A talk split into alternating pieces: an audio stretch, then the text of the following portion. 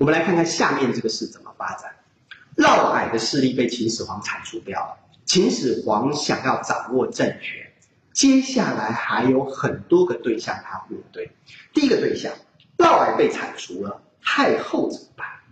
嫪毐不只是太后的情夫，太后跟嫪毐还生了两个孩子啊。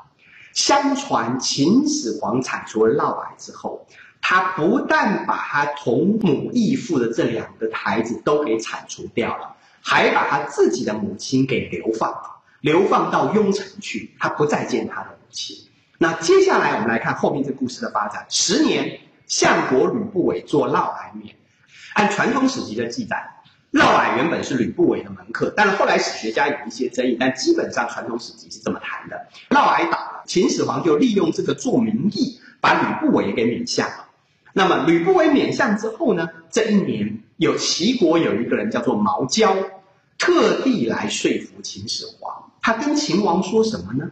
他说：“秦方以天下为事，秦国的目的是为了经略天下。”可是代王有千母太后之名，你有流放掉、迁徙掉你自己母亲这样的名声，我担心诸侯听说了这个事情，由此背秦也。从此之后，人人都背离秦国。为什么？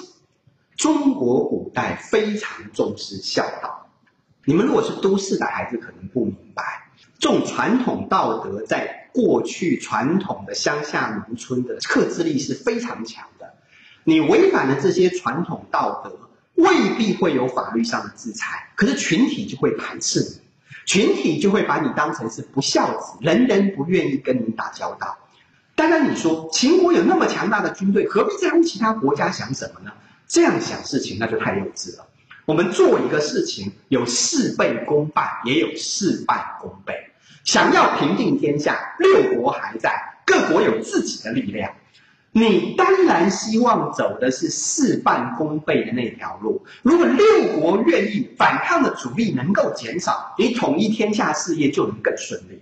你为什么要走到事倍功半的这条道路呢？所以毛焦就说服秦始皇：你不应该有不孝的名字，有了不孝的名字，会让诸侯更不愿意屈服在秦国的统治之下，你的统一大业就会受到更多的阻碍。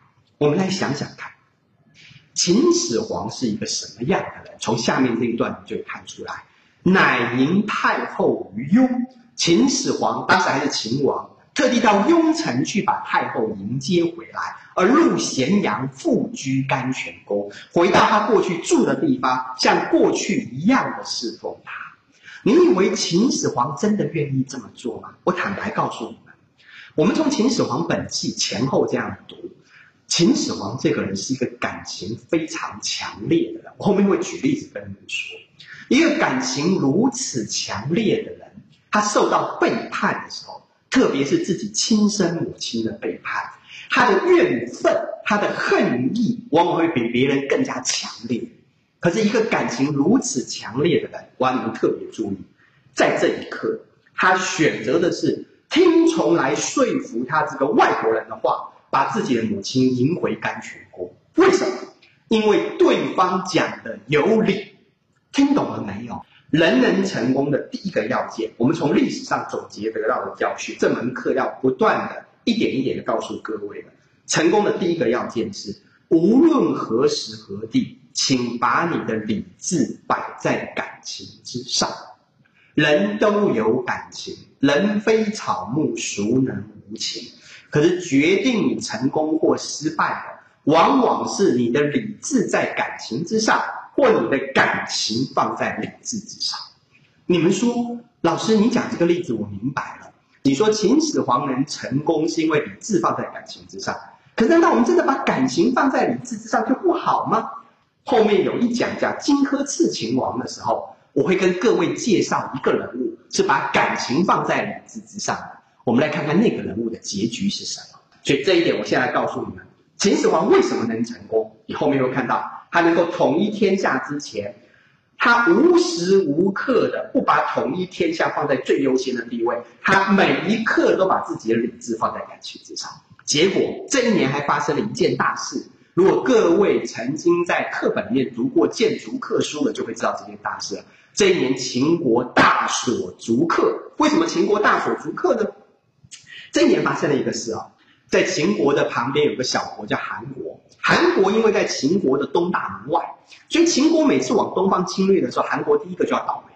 那韩国倒霉，韩国就很害怕秦国，他们就想了一个办法，他们派了一个水利工程师叫做郑国，跑到秦国去说服秦始皇在关中进行大规模的水利工程。后来这个水利工程名叫做郑国渠，进行大规模水利工程，消耗大量的人力、物力、财力。有了这些人力、物力、财力以后，秦国就没有多余的力量去东侵，韩国就可以保持和平了。这是韩国人想出来的办法啊！他就派郑国到秦国去做了这个工作，而居然成功了。秦始皇被郑国说服了，因为郑国确实是当时最好的水利工程师，他提出来这个建设蓝图也是最好的。一旦完成了之后，秦国的国力可以增加很多倍，所以秦始皇相信他。我们讲到这里，我们先停下来，问各位：你们认为韩国的这个办法是个好办法吗？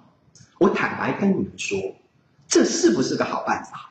那见仁见智。这个办法也好也不好。这个事情啊，好的地方在于是秦国确实会因为这样，有多少年要在水利工程上，它不能够动侵，这个是对的。可是问题取决好或不好的，是在于在秦国不能东侵的这段时间，你韩国在干嘛呢？如果你韩国趁着秦国没有办法侵略你的时候，你自立自强，奋发向上，你的国力强盛了，等秦国在想东侵的时候，他已经没有多余的力量对付你了，你争取到了时机，那这个办法就再好也没有了。可是，如果你韩国这么多年，你都在那里原地踏步、闷头睡觉、关起门来做皇帝，觉得自己了不起，什么也不愿意改变。我坦白告诉你，等秦国完成了水利工程，他国力翻了几倍之后，第一个倒霉的还是你韩国。那你不是饮鸩止渴吗？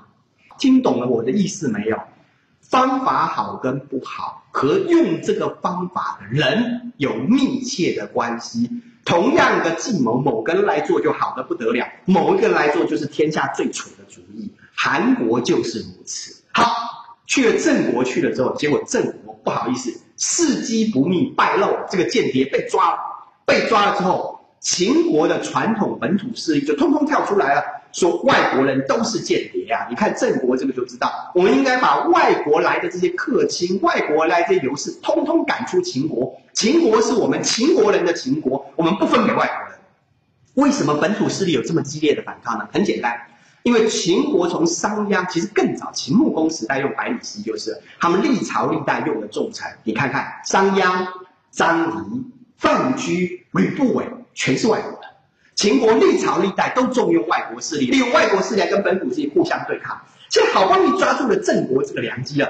本土势力当然要反扑，把外国人的势力通通赶出去，这就是本土势力真正想要做的事情。成功了没有呢？这一年，秦始皇迫于本土势力，他本来要大锁，大锁就是把所有的客全部找出来，找出来之后把这些客全部逐客赶走。结果来的人里面，从外国人来秦国的这些客卿里面，有一个人是楚国人，这个人跟秦始皇后来是有密切的关系，他叫做李斯。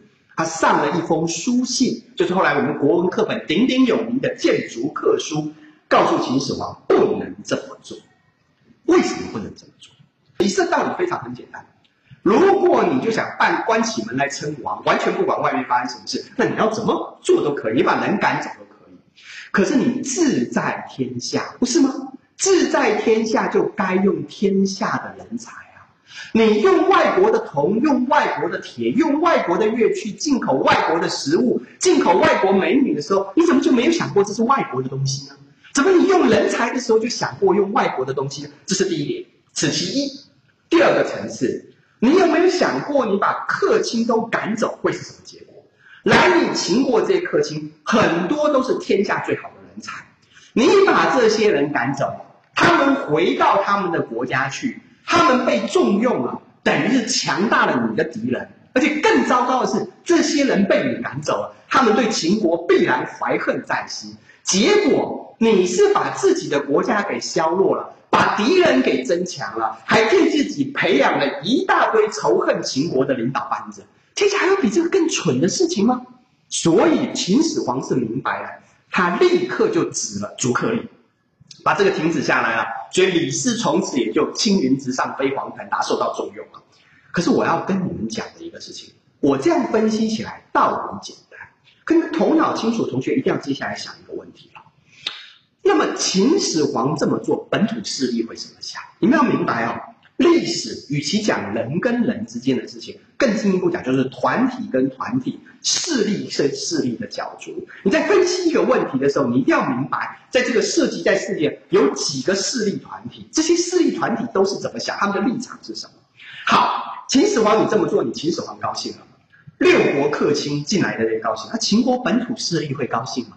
他能怎么办呢？秦始皇为什么愿意犯得罪这些本土势力的危险，也要坚可止逐客令呢？问题很简单，里面的关键是李斯不过是个单枪匹马的小客卿，他靠什么来说服秦始皇？你们有很多同学常常就觉得自己才能很够，常常觉得自己怀才不遇，常常问我要怎么样才能成功，怎么样才能被人重用？我跟你们说实话，这个社会。不外乎就是需要和有用，人家需要你有用，人家自然重用你；有用，人家不需要，那白搭。人家今天需要一个日文说得好的，你说你法文很好，人家会重用你吗？讲穿了就是这么回事啊！你要需要而有用，才能够彼此愈合，才能够被重用。李斯为什么能说服秦始皇？因为他知道秦始皇需要什么。你不知道人家需要什么，怎么能够让自己自己变有用？秦始皇需要什么呢？他需要能统一天下的方法，需要能统一天下的资源。只要能对他统一天下有帮助的，他就会甘冒得罪别人的危险，甘冒所有的阻碍，他也要完成它。李斯看透了这一点，而他也明白这叫统一天下的经过，他是有用的。我们都说秦始皇是暴君，可是要明白，秦始皇终身重用李斯而不改，这对君臣从一开始到最后是终身相伴。所以你们就看看为什么说穿了，不过就是需要和有用罢了。你们一定要明白什么是历史，什么是社会。你们都是大学生了。我的历史课之所以会讲的稍微特别一点，就是我要让你们知道社会的现实到底是什么。只有这样，你们才能学到真正有用的历史。我们历史学不讲空话，我用这个例子具体来告诉你们什么是需要和有用。我们继续看下。